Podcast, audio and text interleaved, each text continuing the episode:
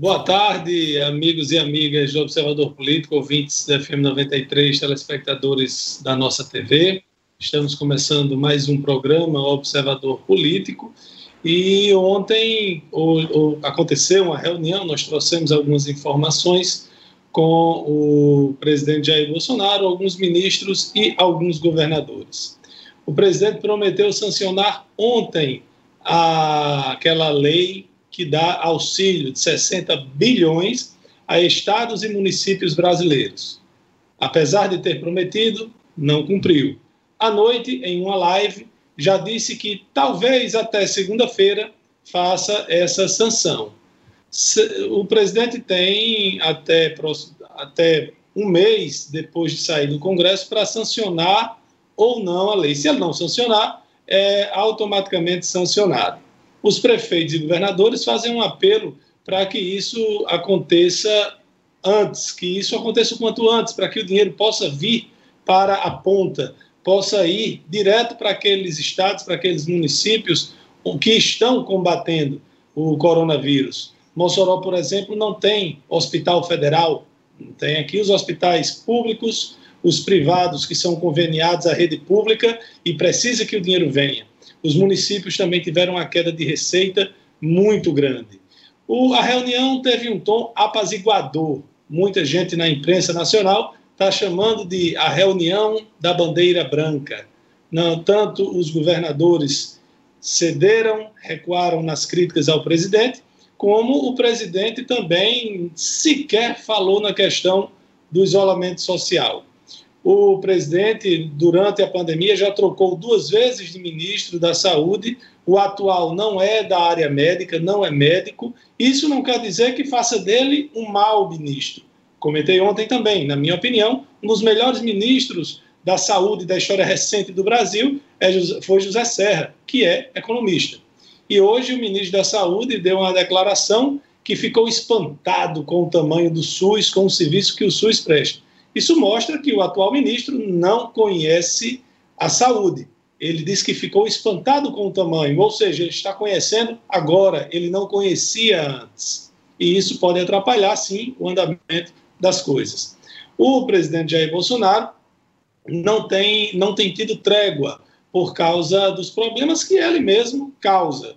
E agora o presidente, o ministro do Supremo Tribunal Federal, Celso de Mello, mandou, mandou para a PGR, Procuradoria-Geral da República, um, uma, um pedido para que a PGR se manifeste acerca da apreensão ou não do celular de Carlos Bolsonaro, filho do presidente, e do próprio presidente. Bom, se eu tivesse algo a esconder e ficasse sabendo que há a possibilidade do meu telefone ser confiscado, eu apagaria se eu tivesse alguma coisa para esconder. Nisso, o presidente já está é, ele pode se precaver. O próprio Carlos Bolsonaro já publicou em suas redes sociais uma mensagem dizendo que acha muito esquisito o sistema ir a todo vapor, a pleno vapor contra ele, porque ele diz que Adélio, o que deu a facada em, em Jair Bolsonaro, que aliás a própria Polícia Federal disse que ele não agiu a mando de ninguém, que ele tem problemas psiquiátricos e ele agiu sozinho. Mas Carlos Bolsonaro continua dizendo que ele é protegido de alguém. Diz que Renan Calheiros também é protegido e outros sentados em cima há anos contra Botafogo, se referindo ao presidente da Câmara dos Deputados, presidente da Câmara que ontem esteve com Jair Bolsonaro, todos com a bandeira branca na mão. Mas Carlos Bolsonaro, o Pitbull, o 02, parece não querer paz. O fato é que há a expectativa de prefeitos e governadores para que o presidente sancione o quanto antes essa lei para que o dinheiro possa chegar na ponta. Boa tarde, amigos e amigas da 93, telespectadores da nossa TV. É, eu sou um defensor intransigente, até numa linguagem popular, inveterado, do Hospital Regional Tarcísio Maia. Desde a frase desde os tempos de Dr. Raimundo Fernandes Júnior, nosso vizinho aqui na nossa TV, quando ele disse que ai de nós, é, se não fosse o Tarcísio Maia, que eu acompanho a trajetória daquele hospital com mais de 30 anos e gosto de trazer notícias a respeito do Tarcísio Maia. notícias positivas. Ah, se eu pudesse só trazer positivas, mas as negativas eu trago também, que é para denunciar, para ver se os governos que vão se sucedendo, que o governo que aí está, que a Secretaria de Saúde que está, o secretário, tomam um famoso chá de Simancol em relação ao Tarcísio Maia. Quatro dos cinco leitos de unidade de terapia intensiva de UTI abertos no Hospital Regional Tarcísio Maia, ontem, quinta-feira, dia 21, foram ocupados. Tem gente na fila. Os primeiros leitos de UTI destinados ao tratamento de pessoas uh, tomadas que foram com sintomas de Covid foram abertos dia 7 de abril. 7 de maio, vamos aí já para quase dois meses.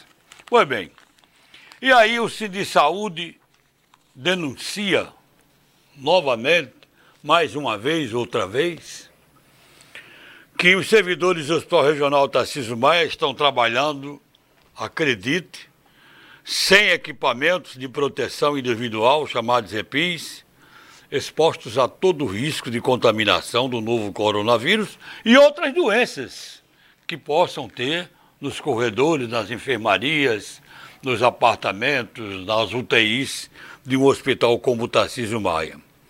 Falta de estrutura, insumos, enfim. A situação é preocupante, chegando ao ponto de ser assustadora. São médicos, enfermeiros, auxiliares de enfermagem, socorristas do SAMU, motoristas, recepcionistas, vigilantes, enfim. Copeiras, quem estiver, pessoal da limpeza, quem estiver envolvido com o Hospital Regional Tarcísio Maia está dentro desse quadro de situação preocupante. O pessoal que fica na linha de frente no combate à doença, esse pessoal está sendo castigado pela inércia, pela incapacidade, pela falta de zelo, até de coração dos que fazem o governo do Estado, a governadora, o secretário de saúde e por aí vai. Até uma questão humanitária. Se faltar com respeito, deixar um hospital daquele tamanho, com uma pandemia dessa, juntando com as outras doenças que já tem por lá, outros pacientes que tem lá, deixar o hospital dessa maneira. Eu diria que, inclusive, o Hospital Regional Tarcísio Maia está até descumprindo acordos firmados com o Ministério é, Público do Trabalho, pagamento de insalubridade de 40% e por aí vai. Enfim, o Tarcísio Maia continua cuidando, tratando, salvando vidas. Essa é a verdade. Mas parece que querem que ele não faça isso. Parece que querem que o Hospital Regional Tarcísio Maia seja um abatedouro, um açougue ou coisa parecida. Deixo daqui o meu protesto, a minha revolta em relação, repito, ao governo do Estado, à Secretaria de Saúde, quando o assunto é. Tem os outros também, os outros hospitais. Mas em relação ao Hospital Regional Tarcísio Maia, parece que fazem. Porque, de propósito, eu não acredito que isso, que um governo seja tão irresponsável a esse ponto. Mas é não, é propósito não. É a incapacidade, é a inércia, é a incompetência que vão cada vez mais levando o Tarcísio Maia e quem dele, e quem dele precisa a essa situação. Imagine uma situação dessa de pandemia. César, boa tarde. Boa tarde, Edmundo. Boa tarde, Laire Neto, amigos do Observador Político. Olha, Edmundo, essa, essa denúncia que é muito grave em relação aos servidores do Hospital Regional Tarcísio Maia, ela não foi feito, ela não foi feita por adversário político do governo. Ela não tem aí um viés político partidário. Não. Essa denúncia foi feita pelo coordenador regional do Sindicato dos Trabalhadores em Saúde do Rio Grande do Norte, o sindicalista João Moraes. E é bom aqui a gente colocar que na campanha de 2018 todos, todas as entidades sindicais de servidores públicos apoiaram a governadora, a candidata Fátima Bezerra. Portanto, não tem aí um viés político eleitoral, absolutamente nada disso. tem sim uma grande preocupação em relação ao que o servidor uh, do Hospital Regional Tarcísio Maia está enfrentando. São pontos gravíssimos que o governo do Estado ignora. E é bom aqui a gente lembrar, para não deixar cair no esquecimento, que foi esse governo que disse no dia 7 de abril que no dia 15 de maio o Rio Grande do Norte teria 11.378 mortes pelo novo coronavírus. E nós dissemos, no primeiro momento, que o governo estava faltando com a verdade, que o governo estava fazendo terrorismo. E muitos não entenderam isso, achando que a gente estava falando por uma questão de colocar que o governo do Estado não faz uma boa gestão. Quando a gente deveria, sim, colocar sobre a mesa esse, esse debate. Por que é que o governo estava fazendo o terrorismo? E aí, todas as evidências que estavam fazendo o terrorismo estão se confirmando. Daquela projeção macabra, o governo acertou apenas 1%, errou em 99%. Não há na história da humanidade nenhum, mas nenhum mesmo, estudo científico que venha a errar 99%. É claro que o governo estava fazendo terrorismo. Mas por que, que estava fazendo terrorismo? Essa é uma pergunta que as autoridades públicas têm por dever buscar a resposta. E não fez até aqui. Agora, o que incomoda é o seguinte: se o governo dizia que, o seguinte, que se não fossem adotadas medidas, morreriam mais de 11.300 pessoas no Rio Grande do Norte, por que, que o governo não adotou as medidas? Aí vamos voltar para a questão dos servidores é, do Hospital Regional Tarcísio Maia. Se havia um risco de morte, por que, é que até hoje o governo não garante é, as, os, os, equipamentos de proteção individual desses servidores? Os chamados é, EPIs. Não é só isso. Segundo o coordenador do Cine Saúde, o governo não disponibilizou o teste rápido no Hospital Regional Tarcísio Maia. E o teste rápido é importantíssimo, que é exatamente para isolar o paciente é, com sintomas da Covid-19 dos demais pacientes. Segundo o Cine de Saúde, o governo ainda não disponibilizou os testes rápidos é, no Hospital Tarcísio Maia. Então, se era verdade que o governo, o que o governo disse, que tinha uma projeção de mais de 11 mil mortes e essas mortes não ocorreram, porque o governo adotou medidas. E que medidas foram essas se não tem medida nenhuma? Os empresários de Mossoró, ou um grupo de empresários, por exemplo, recuperou a parte física do hospital a, da Polícia Militar para receber leitos de UTI para pacientes com a Covid. Até hoje, esse hospital não foi reaberto. Dos 170 leitos prometidos pela governadora para Mossoró, nem 20% desses leitos foram abertos. E não vale aqui ninguém, seja por inocência ou por má fé, colocar nessa lista os leitos do hospital de campanha que está sendo administrado para mim na cota do governo, porque não é. Inclusive, o governo, nem a primeira parcela que foi acordada naquele TAC assinado pelo Ministério Público Estadual, pelo Ministério Público do Trabalho, uma parcela de 633 mil reais, que o governo deveria ter depositado na quarta-feira, dia 20 de maio, não fez na data prevista. E até ontem, quando a gente apresentou aqui o, o observador político, o governo ainda não tinha feito esse depósito. Mas não é só isso. Os servidores da saúde pública, e aí não são só os servidores do, do, do Tarcísio Maia, trabalham com dois meses de salário atrasado eles ainda não viram a cor da folha de dezembro e o 13 terceiro salário de 2018. E aí, a gente recorda que quando a governadora Fátima Bezerra assinou, assumiu o cargo, para pagar os salários antecipados dos cargos comissionados que ela levou, ela disse que ia pagar dentro do mês e que o atrasado seria quitado com todo o recurso extra que entrasse nos cofres do Estado. Em 2019, é, entraram quase um bilhão de reais de recursos extras. quase um bilhão de reais.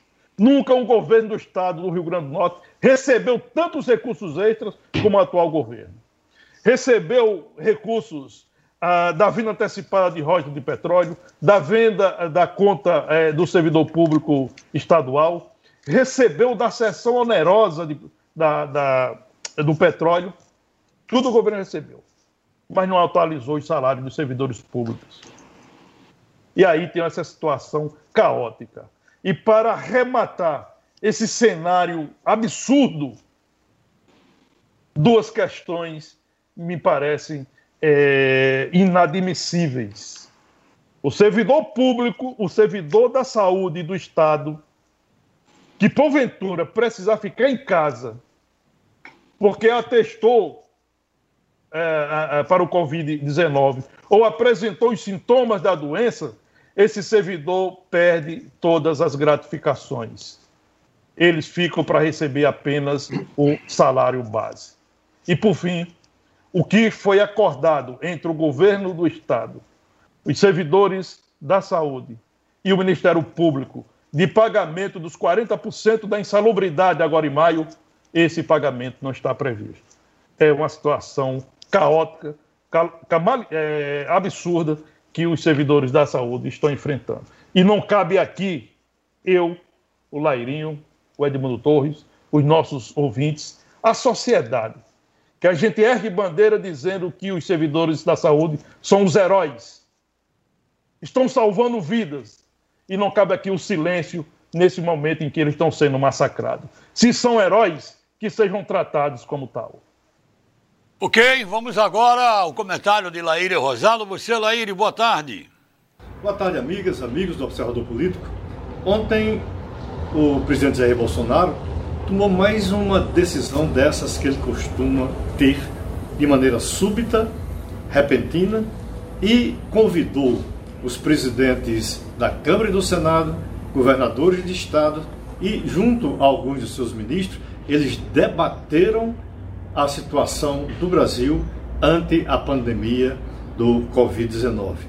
Foi um gesto que transmitiu tranquilidade ao país havia uma ansiedade muito grande pelo fato do presidente estar sempre em choque com os governadores. Os governadores todos não tinham o mesmo pensamento. Some-se a isso a indecisão em relação ao Congresso Nacional. Tudo isso trazia uma conturbação muito grande para o povo brasileiro.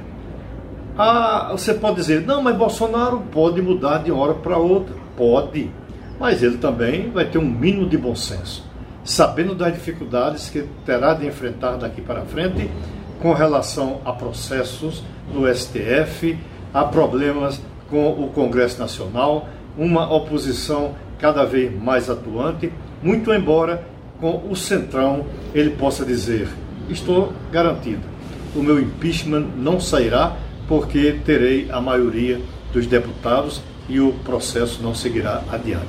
É bem capaz que isso aconteça.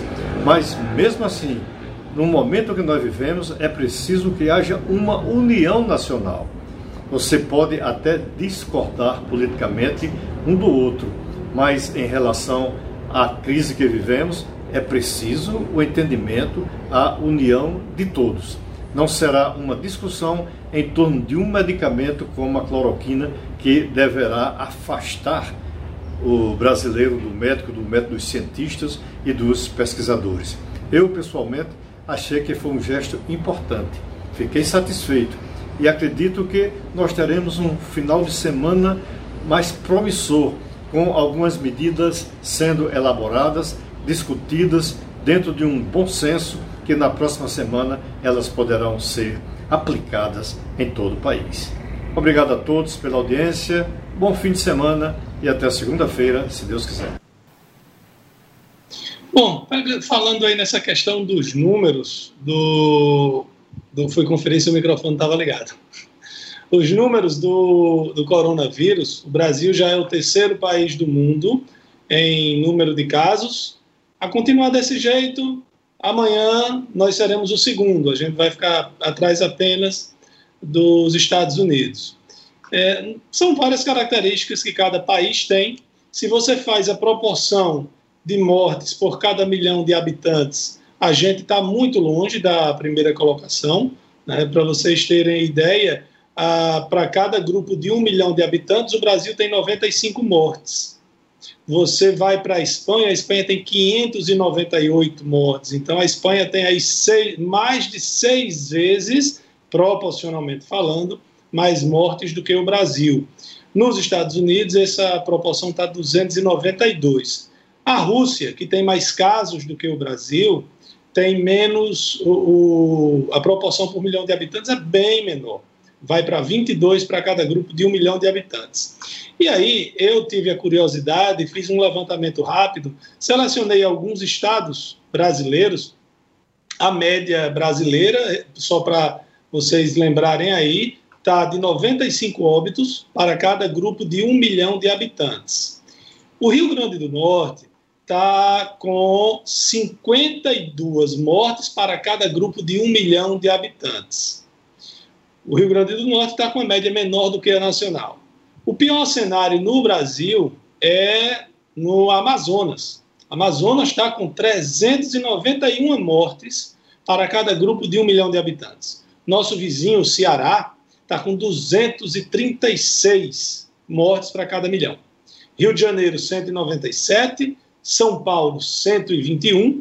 Eu selecionei um estado com tamanho parecido com o nosso, Sergipe, população parecida também, 33, lembrando, nós temos 52. A Bahia, que é enorme, a Bahia tem 25 para cada milhão. E Minas Gerais vem se destacando no, no cenário nacional, tem apenas nove óbitos para cada grupo de um milhão de habitantes. Mais cedo, eu vi uma entrevista de Romeu Zema e ele, a manchete destacava o seguinte: hospitais em Minas estão ociosos. E eu tenho uma amiga lá, mandei uma mensagem para ela perguntando se lá estava tranquilo assim mesmo. E aí ela disse: olha, o principal aqui foi o isolamento que foi decretado muito cedo. Em Belo Horizonte, desde 20 do 3, está tendo isolamento e é obrigatório, desde o primeiro momento, o uso de máscaras. O, também o Zema se antecipou, fez os hospitais de campanha. Ele não ficou prometendo e não cumpriu, não, tá? Foi lá e fez os hospitais de campanha, colocaram barreiras sanitárias, a Prefeitura de Belo Horizonte, barreiras sanitárias na capital, que tem uma região metropolitana bem grande, então, a, essas medidas de isolamento tomadas com antecedência surtiu efeito lá em Minas Gerais. E tem outros lugares do mundo que também se destacam. Mas era isso, eu queria trazer essa proporção de número de óbitos para cada milhão de habitantes. Olha, o ministro Celso de Mello, uh, do Supremo Tribunal Federal, enviou à Procuradoria-Geral da República três notícias crime apresentada por partidos e parlamentares que pedem novos desdobramentos na investigação sobre a suposta interferência do presidente Jair Bolsonaro na Polícia Federal. Entre as medidas estão o depoimento do presidente e a busca e apreensão do celular dele e do seu filho Carlos Bolsonaro. Olha, notícia preocupante mais uma vez. Aliás, as notícias ultimamente têm sido todas. Estava intertido aí no telefone. Preocupantes. É? Ele... Eu acho que você estava intertido no telefone. A gente trouxe essa notícia no comentário de abertura. É, não, do, é, é da, porque... do pedido de, de, manifestação da PGR sobre a apreensão do celular de Bolsonaro é, e do filho dele. Eu trouxe só a cabeça da notícia aqui que vocês deram, só para externar aqui o meu ponto de vista. Olha, eu continuo muito preocupado com essa situação. Eu não sou do quanto pior melhor. Estou aqui no programa, na rádio e na TV, preocupado com o cargo, com o presidente que está ali no poder.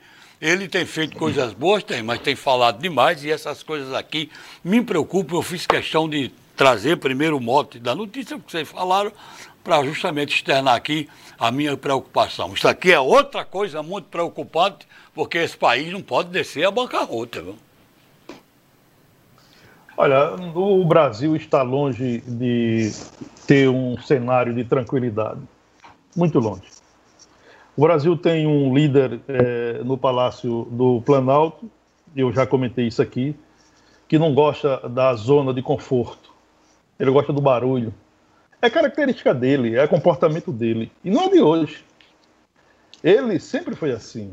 Quando deputado federal, né, as polêmicas é, se sucederam. E o detalhe: as polêmicas com o presidente Jair Bolsonaro, antes dele ser presidente, e na época é, de deputado federal, ah, elas foram bastante ampliadas, ao passo que ele ia crescendo em busca de uma candidatura à presidência da República. Eu tenho aqui é, um entendimento que a, a parcela do país que dá sustentação ao presidente Jair Bolsonaro acompanha exatamente esse raciocínio, ou ele está acompanhando é, o sentimento dessa parcela. Né? Então nós não vamos ter tranquilidade. Há, visivelmente, uma, uma, uma oposição que está cada vez mais rápida a derrubar o presidente do poder. Pouco importa se isso vai trazer transtornos maiores a esse momento de pandemia. Né? A, a, a ideia é chegar, é, disputar o poder, ou seja, o presidente faz de tudo para se segurar no poder, a oposição está fazendo de tudo para tirá-lo do poder. E, e, aí, dentro desse contexto, e isso está muito evidente, tem as narrativas. E as narrativas são sustentadas pelas torcidas. A narrativa do presidente da República tem sustentação do terço da nação que, que garante ele no poder. As narrativas da oposição têm sua torcida para é, se sustentar através das redes sociais. É, infelizmente, é, nós temos um cenário beligerante, sob o ponto de vista político, de disputa política, em meio a uma pandemia que estamos vivendo, a aceleração dessa pandemia, né, que já era previsto. Todas as autoridades de saúde pública é, colocaram essa previsão de que maio, junho seria aceleração. E em meio de tudo isso, né, a, a, ao passo que vai a, a pandemia vai acelerando, indo em é, a direção do pico, tem a aceleração da disputa política, infelizmente. Aquele, aquele, aquela reunião de ontem, eu fiz até o um comentário aqui, da importância que foi, foi a primeira reunião desde que Jair Bolsonaro assumiu a presidência. Reunião com os contrários e que ocorreu de forma é, civilizada, e aí, no momento seguinte, vem pancadas. No momento seguinte, vem pancada. Nós temos uma, uma necessidade urgente de focar nessa, na, na, na crise sanitária e também focar na crise dos estados e municípios. Essa reunião, eu penso eu, foi com esse objetivo de atacar essas duas pontas. Mas tem esses ingredientes que não deixam o país viver em paz pelo menos 24 horas. É aguardar aí os, os, as consequências e que transtornos terão essas decisões que estão sendo tomadas em Brasília. Microfone, o microfone. O microfone. Opa! Uma notícia curiosa é com relação a um, um homem, um cidadão americano, americano do norte, né, que serviu a Casa Branca por vários anos, na verdade, por várias décadas. O nome dele é Wilson Roosevelt German. Ele começou a trabalhar na Casa Branca quando o presidente americano era Dwight Eisenhower, é, na década de 50. Ele começou na limpeza, mas rapidamente foi içado à condição de mordomo da Casa Branca por John Kennedy. Ele trabalhou como mordomo para 11 presidentes americanos, independente dos partidos. E ele se aposentou durante o governo de Barack Obama, que foi ali por volta de 2014, 2015, a aposentadoria dele.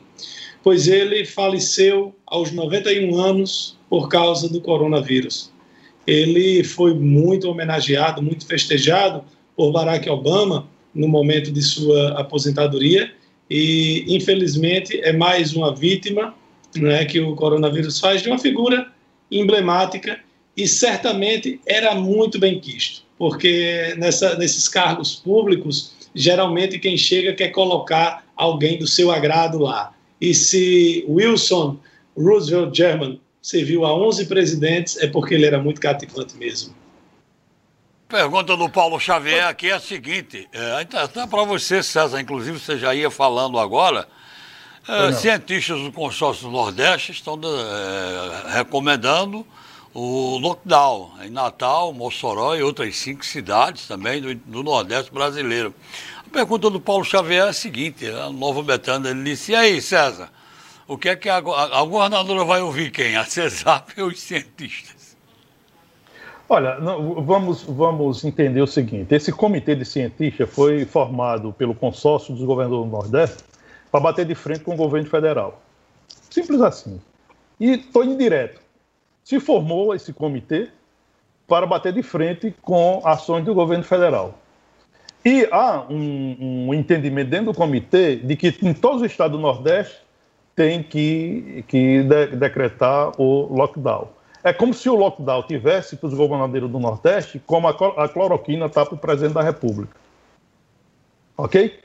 Então, César, a, eu, eu não, não sei se você já tem a informação, mas a Justiça negou o pedido do Sindicato dos Trabalhadores em Saúde do Estado do Rio Grande do Norte, é, solicitando lockdown para Mossoró. A decisão saiu agora pela manhã. É, foi uma decisão da, da juíza titular da segunda vara da Fazenda Pública de Mossoró, a doutora Cátia Cristina. Uma decisão anterior já havia saído em Natal assinada pelo juiz Luiz Alberto Dantas, também pedido pelo Sim de Saúde. Exato. Então é o seguinte, o entendimento ah, desse comitê, ele é tão controverso e tão sem base para, é, para dar sustentação, que se você pegar as autoridades de saúde de São Paulo, que é o epicentro da, do coronavírus no Brasil, elas são unânimes, essas autoridades de São Paulo lockdown só quando se chegar a 100% de ocupação dos leitos ou do sistema de saúde pública, o que não é o caso nem em São Paulo, muito menos no Rio Grande do Norte. A gente tem trazido aqui números quase que diariamente, se não diariamente. Há uma oscilação nessa questão de leitos. Tem um momento do dia que não tem nenhum leito de UTI disponível, mas nesse mesmo dia aparece mais quatro leitos porque pacientes receberam alta.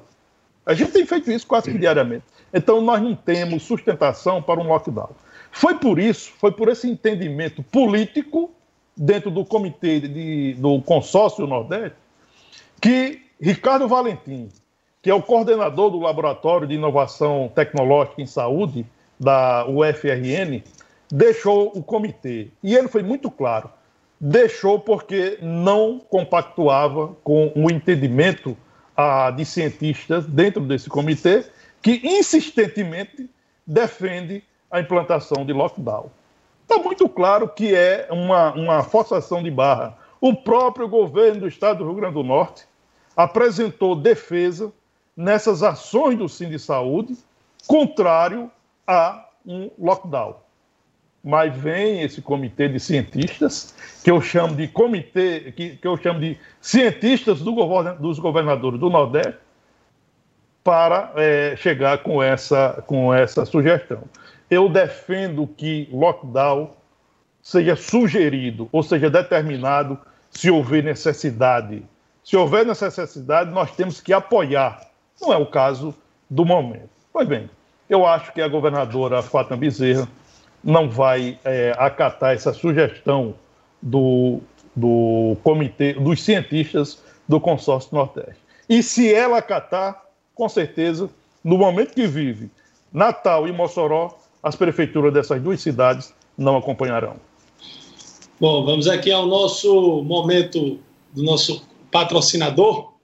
O Mossoró já conta com um cemitério particular. O Memorial Jardim das Palmeiras é o primeiro cemitério parque de Mossoró um lugar de respeito para aqueles que deixaram saudade.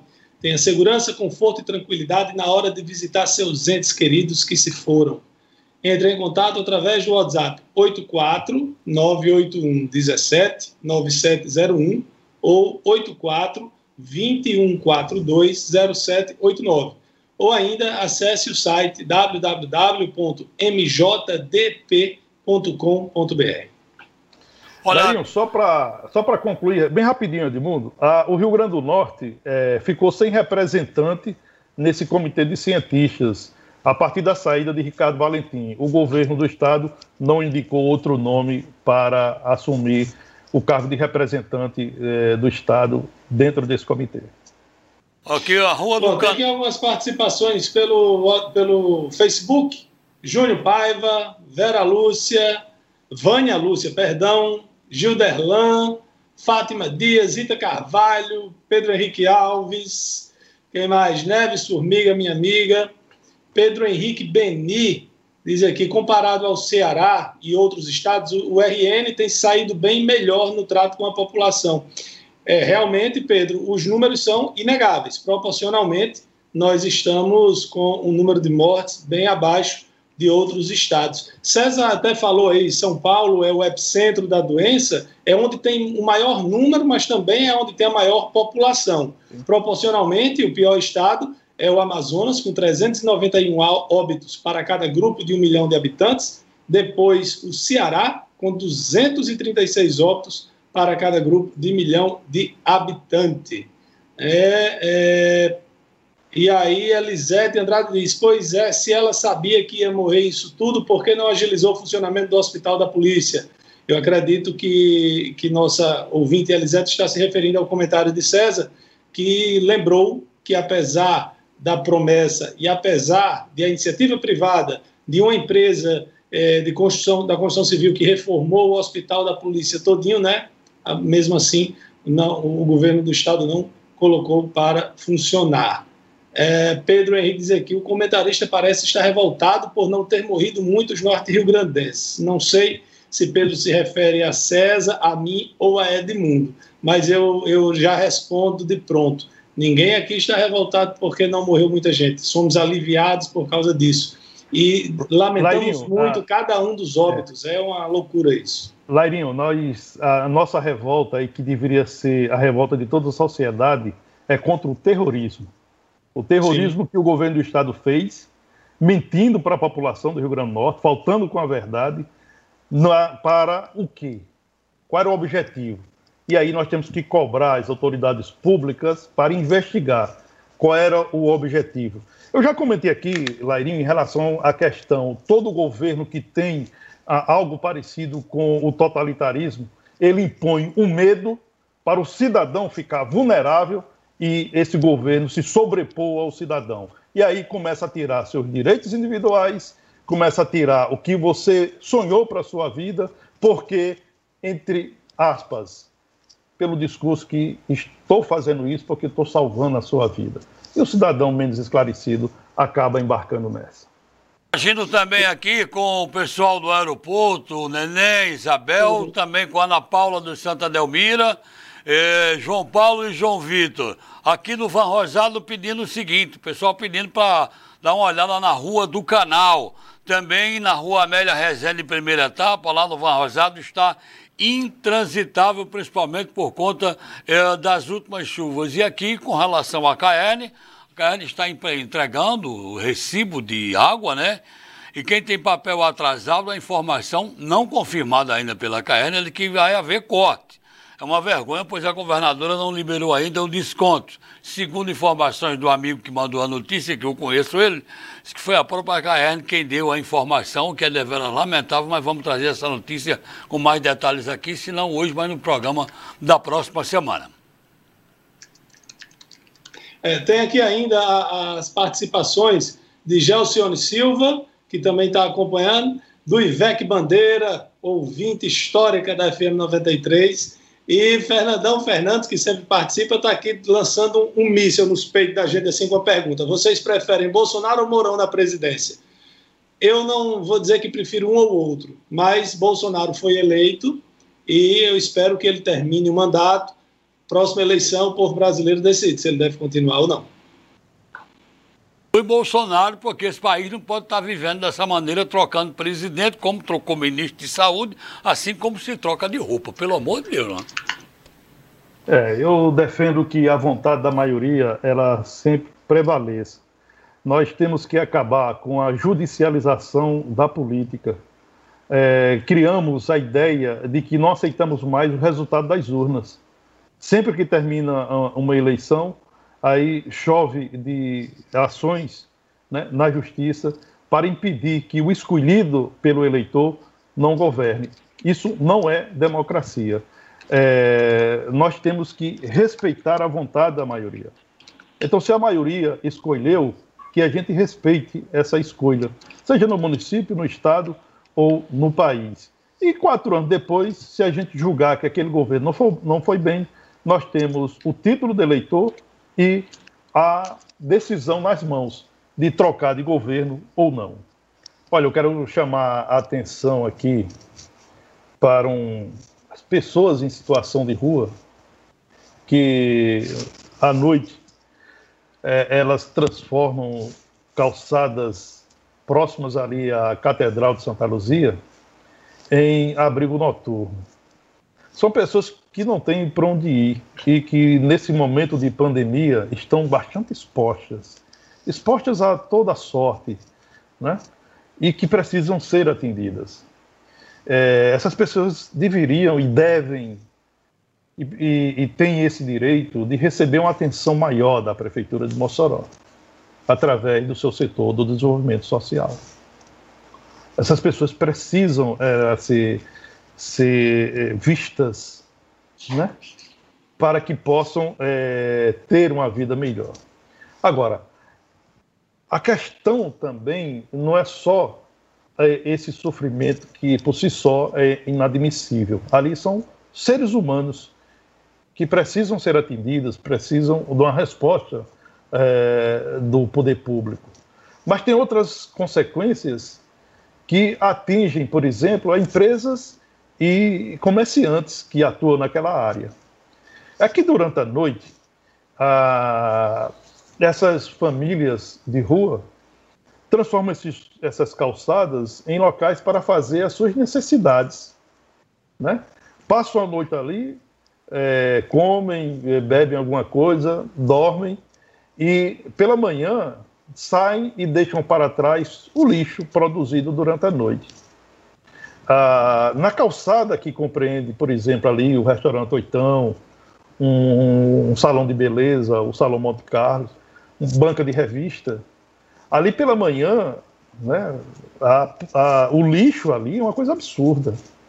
O mau cheiro, né, e isso afeta a atividade também desses profissionais, desses pequenos comerciantes, dessas empresas. Por isso, é, faço aqui até um apelo né, à Secretaria de Desenvolvimento Social para adotar medidas urgentes para primeiro ir em busca dessas pessoas, né, levar essas pessoas para um local ideal para que essas pessoas possam ter uma vida digna, possam ter alimentação, possam ter uh, local para dormir e que é, não venha trazer tantas consequências, não apenas para essas pessoas, mas para as demais, é, para as demais pessoas que estão envolvidas nesse problema. Então, peço aqui à Secretaria de Desenvolvimento Social, veja a situação. É, todas as noites essa situação se repete e todas as manhãs esses locais estão tomados pelo lixo, pela fedentina e a, é, é, prejudicando é, outras pessoas, prejudicando empresas, prejudicando é, pequenos comerciantes. Fica aqui o apelo. Espero que a secretária de Desenvolvimento Social a Secretaria de Desenvolvimento Social possa, através dos seus setores, é, adotar medidas para resolver esse problema social. É, na verdade, a prefeitura até criou né, um, um abrigo no, no começo dessa questão da pandemia e acredito que temos e teremos o problema é, ampliado por causa da, da, fome, do desemprego. Né? A, a, já não bastasse as pessoas que têm necessidade, que são daqui, nós temos também agora vários venezuelanos que estão aqui por Mossoró, que com certeza estão espalhados pelo Brasil inteiro. Né? Verdade. Bom, não sei se vocês viram, um avião da Pakistan International Airlines é, caiu no, em, ia de Lahore para o aeroporto internacional de Jinnah, caiu lá no Paquistão com mais de 100 pessoas a bordo. Fazia tempo que não tínhamos nenhuma notícia de acidente aéreo, até porque ah, houve uma redução drástica no número de voos no mundo inteiro por causa do coronavírus. Bom, a cobrança aqui é a seguinte. Pode ir, Edmundo, pode seguir. a cobrança é o seguinte. É, o cidadão aqui pergunta, é o João, lá do Valfredo Gugel, João Dantas. Ele diz o seguinte: cadê Isolda? Cadê Alisson? Olha, o mandato deles tem sido abaixo da média, abaixo da crítica, né? E a gente tem cobrado aqui a atuação dos dois, mas até agora esse Bolsonaro está cheio de problemas, realmente estão devendo muito. E o Tiago Moura coloca aqui o seguinte, para a gente da bancada, César Lairinho, se nós tomamos conhecimento da maior, diz até assim, maior pesquisa feita sobre a cloroquina, que aponta a não eficácia da mesma, segundo a revista The Lancet. Você conhece, Lairinho, essa revista, César? Na, na verdade, é mais grave do que isso. É, na a pesquisa, né, divulgada lá pela Lancet, testou 96 mil pacientes em todo o mundo e concluiu que, mesmo combinado com outros remédios, o medicamento pode agravar a taxa de mortalidade é aquilo que nós temos dito. O medicamento só deve ser usado com prescrição médica. Por que aqui no documento assinado lá pelo general, que é especialista em logística e não em medicina, que está ocupando o Ministério da Saúde brasileiro, por que aqui no documento que libera mais ainda o uso da cloroquina não tem assinatura de um único médico? O próprio Nelson Tais, o ex o último ex-ministro da, da Saúde, porque muda tanto, é, disse que não ia manchar a reputação dele por causa da cloroquina. Ou seja, ele se recusou a assinar aquele documento, certamente por saber que não é uma coisa líquida e certa, não é uma pílula mágica que salva os pacientes com coronavírus. Então, esse estudo é o mais amplo até agora publicado. O, são 96 mil pacientes, obviamente todos com o coronavírus. Ele detectou isso, que, após, que existe o risco de morte por arritmia cardíaca aumenta em até 45%. Então, tem vários. O, o coronavírus ele não tem um tratamento padrão. Cada caso é um caso. Eu já ouvi, já li a respeito de alguns estudos que fala sobre a, a receita de é, o uso de anticoagulantes para combater, porque o coronavírus coagula o sangue. Eu, não, não sou médico, mas que tem vários medicamentos. Tem um medicamento lá nos Estados Unidos que é o Remdesivir, que também está sendo usado no Japão. Então, não existe pílula mágica, não existe tratamento é, é 100% eficaz contra o coronavírus, cada caso é um caso. Então, o, o, a cloroquina só, como qualquer outro medicamento no, no combate ao coronavírus, só deve ser usado com prescrição médica. Olha, é interessante esse debate. Ele, o, a cloroquina continua, né, com, com dividindo opiniões e tal. Ah, eu já vi vários estudos, né? Não tem nenhum estudo que diz que tem que ele, é, que ele, que ele garanta uma eficácia na, no combate à doença e tal. Mas, por outro lado, a... continua o uso da cloroquina e a cloroquina continua salvando vidas. Continua salvando vidas. Por exemplo, a... o Conselho Regional de Medicina do Rio Grande do Norte, na sua, na sua recomendação 004-2020, assinada na terça-feira desta semana, né, ela colocou no protocolo, eu vou repetir aqui, é o Conselho Regional de Medicina, colocou no seu protocolo o uso de cloroquina para o tratamento da Covid-19 no Rio Grande do Norte. Conselho Regional de Medicina, ou seja, a assinatura dos médicos autorizando o uso de cloroquina no tratamento da César, mas o uso não estava proibido. Não, eu estou dizendo, né? então a, a questão é só colocar no protocolo do SUS ou não. Essa é a polêmica. Se não está proibido. Não, o que o presidente é fez foi recomendar é, o uso, esse documento recomenda a utilização desde os primeiros sintomas. O, o documento da Cremerne também é, orienta exatamente desde o os primeiro primeiros momento. sintomas. Exatamente. Então, Está na recomendação da Cremerne, Vocês Conselho concordam? Regional de Medicina do Rio Grande do Norte. Vocês- Eu conversei com um, um gestor de um hospital ah, de Mossoró e ouvi dele. Todas as pessoas que saíram do hospital curadas foram curadas com uso de cloroquina. Todas, sem exceção. Todas. É, eu Sem já, te- eu já tenho conhecimento de várias A pessoas que, que Unimed- se curaram sem é. utilizar cloroquina, como pessoas que usaram cloroquina e Não, eu morreram. estou falando desse hospital. Aí eu tô, aí tem Unimed, está no protocolo da Unimed, uso de cloroquina. A Apivida está na Apivida, no protocolo da, da Apivida, uso de cloroquina. Então nós temos, nós temos ah, opiniões divergentes. Agora, a minha opinião é um, única. Eu defendo todo e qualquer medicamento que salve vida. Todo e qualquer medicamento que salve vida. Se cloroquina Sem salvar, dúvida, sou- não, sem sou dúvida a favor alguma. da cloroquina. O, o que, a- o que nós batemos na tecla é que não se use de forma indiscriminada. Não, mas sem, não é sem orientação. Eu sei, César, Mas- mas eu estou falando para o nosso ouvinte telespectador não achar como alguns acham. Eu ouvi na Cobal, ouvi na Cobal essa semana. Uma pessoa olhou para mim e disse: Eu não me preocupo com isso, não, porque se eu adoecer, eu tomo cloroquina e fico curado. Mas É. é, aí é um, é um comentário popular. César, César, as pessoas são populares.